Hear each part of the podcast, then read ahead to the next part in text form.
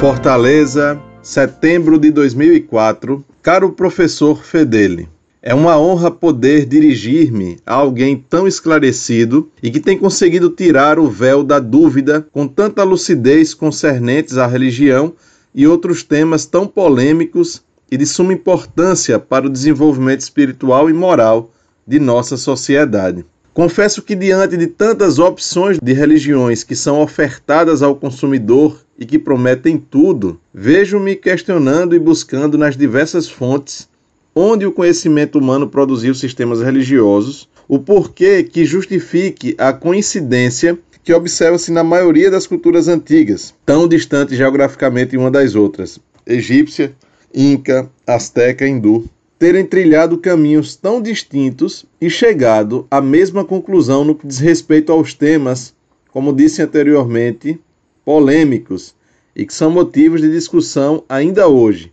como reencarnação, Deus, etc. E a produção de tais pensamentos e sistemas religiosos oriundos dessas culturas tão diversas são, coincidentemente ou não, de cunho gnóstico.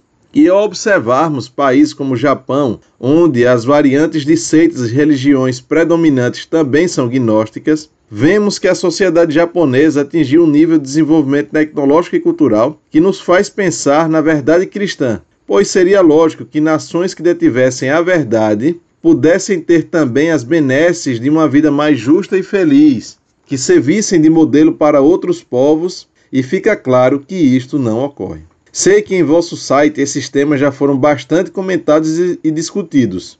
E diga-se de passagem, com a maestria de argumentação que envolve e nos deixa viciados em visitá-los sempre que possível e beber nessa fonte quase inesgotável de sabedoria.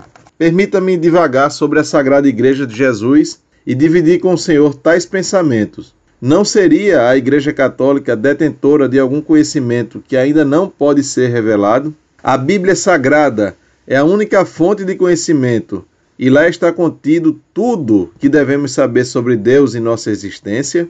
De nada adiantou o desenvolvimento das culturas orientais forjadas há milênios cuja orientação foi toda gnóstica, certo de sua resposta, agradeço antecipadamente. Muito prezado, salve Maria. Muito lhe fico agradecido por suas bondosas palavras que, sendo inspiradas pela estima, certamente caem em exagero.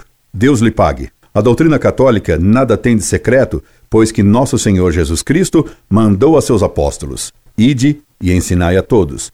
Logo, tudo que Cristo ensinou deve ser ensinado a todos. Ele mandou ainda que se gritassem sobre os telhados o que ele ensinara somente aos ouvidos dos apóstolos.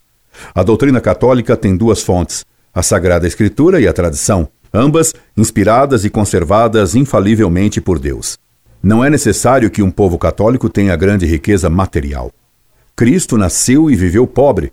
Nós não vivemos para este mundo, mas sim para o céu. Lembre-se que foi o demônio que ofereceu a Jesus Cristo, quando tentou no deserto, o domínio de todos os reinos da terra, e Jesus o recusou.